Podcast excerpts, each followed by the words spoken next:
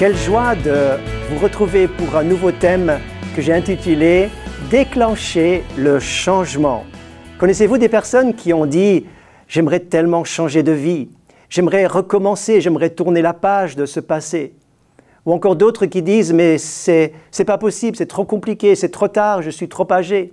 J'ai une bonne nouvelle pour vous. Il y a quelqu'un qui va vous aider, qui vous aidera à enclencher le changement pour une vie meilleure. Écoutez cette parole qui est sortie de la bouche de Jésus. Je la trouve dans Luc chapitre 4, verset 18. L'Esprit du Seigneur est sur moi, parce qu'il m'a oint pour annoncer une bonne nouvelle aux pauvres.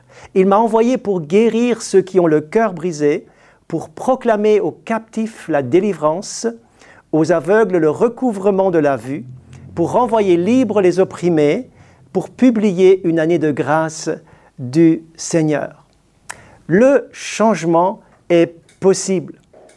Et dans le récit que je voudrais voir avec vous, vous allez voir qu'il y a une part humaine et il y a une part divine pour enclencher le changement. Dans ce récit extraordinaire, parmi les histoires ou les récits ou les paraboles que racontait Jésus, il y a ce récit de Luc 15, le récit du Fils prodigue, ou autrement dit le récit du Père généreux. Il nous est dit dans ce texte que le fils va venir vers son papa pour dire Papa, donne-moi la fortune qui doit me revenir. Et le père finalement remet la part de l'héritage et le fils va repartir, va partir, découvrir le monde. Il va faire plusieurs choix. Et lorsque vous lirez ce texte, vous pouvez bien et facilement vous mettre dans, la peau de ce jeune qui va faire ce premier choix qui n'est pas le choix de la maturité ou le choix de l'indépendance comme euh, un enfant qui est maintenant adulte et qui fait sa vie, mais il va faire le choix d'une rupture familiale, d'une rupture avec le Père, d'une rupture euh, de sa présence et il va sortir de la protection que donnait la maison de son Père. Ce premier choix est donc négatif et comment ne pas penser à, toutes, à tous les drames familiaux, à les, tous les récits que j'ai entendus en tant que pasteur de gens se confier par rapport à tous ces, drames et ces, récits tristes où des enfants, par exemple, ou des parents se, séparent en, forme, de, en forme de, détresse, en forme de conflits familiaux, se séparent les uns des autres. Alors le fils part et lui qui croyait découvrir la grande vie, faire la grande vie, faire la fête et découvrir toute chose, il va réaliser une chose, premièrement, dans sa naïveté, euh, il va être perdant sur tous les fronts.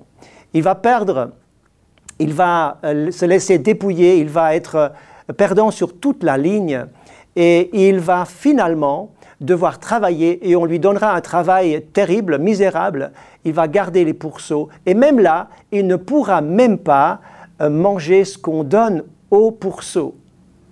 Il sera donc finalement anéanti parce qu'il aura mangé à toutes, à, toutes sortes de repas qui seront toxiques pour lui. Il aura bu des sources impures, il aura finalement avalé toutes sortes de nourritures euh, qui ruineront sa vie.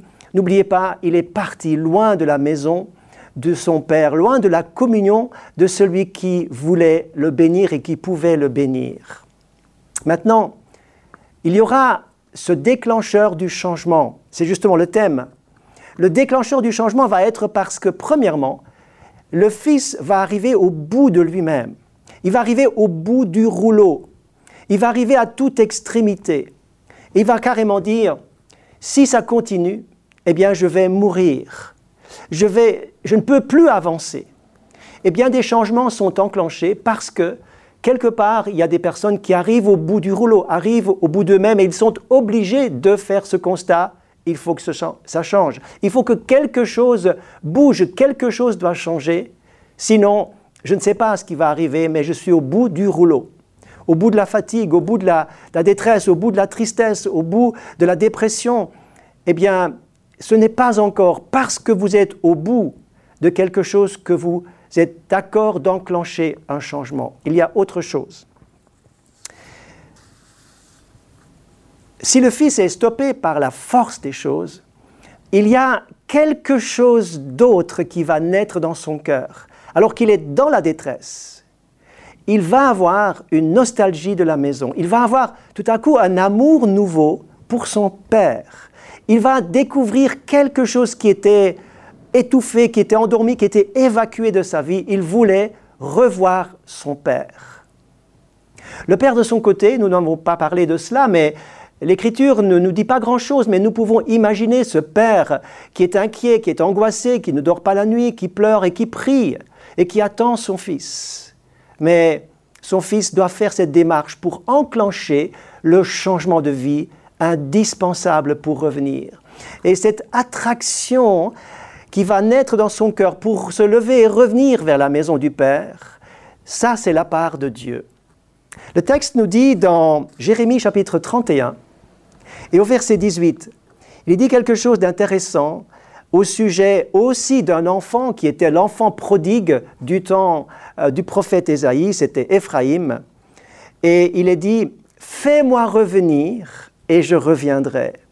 Seigneur, donne-moi l'envie de revenir et je reviendrai. Sème en moi, place en moi cette semence de cette nostalgie du retour, cette envie de revenir, cette envie d'aimer Dieu. Non pas venir à Dieu parce qu'on veut échapper au jugement, non pas pour euh, échapper au, désastre de ma vie, au, au brisement de ma vie, pour sortir de cela, mais aussi pour aimer Dieu simplement.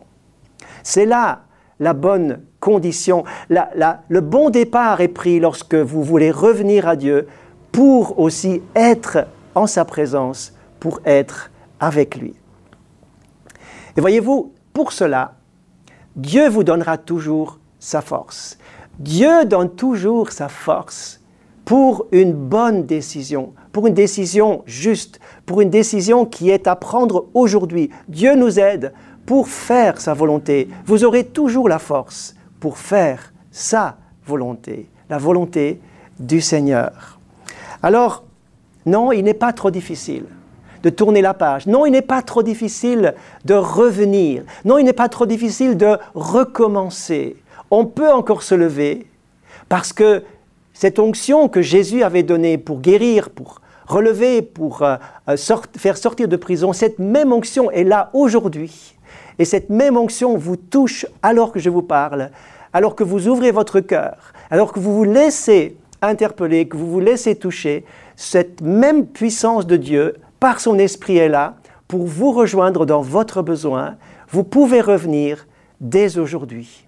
L'onction du Saint-Esprit a été donnée à Jésus pour ce ministère et elle est là aujourd'hui pour faire le même effet, pour réaliser la même œuvre magnifique déclenché aujourd'hui par votre désir un changement dans votre vie. Je vous bénis dans ce sens.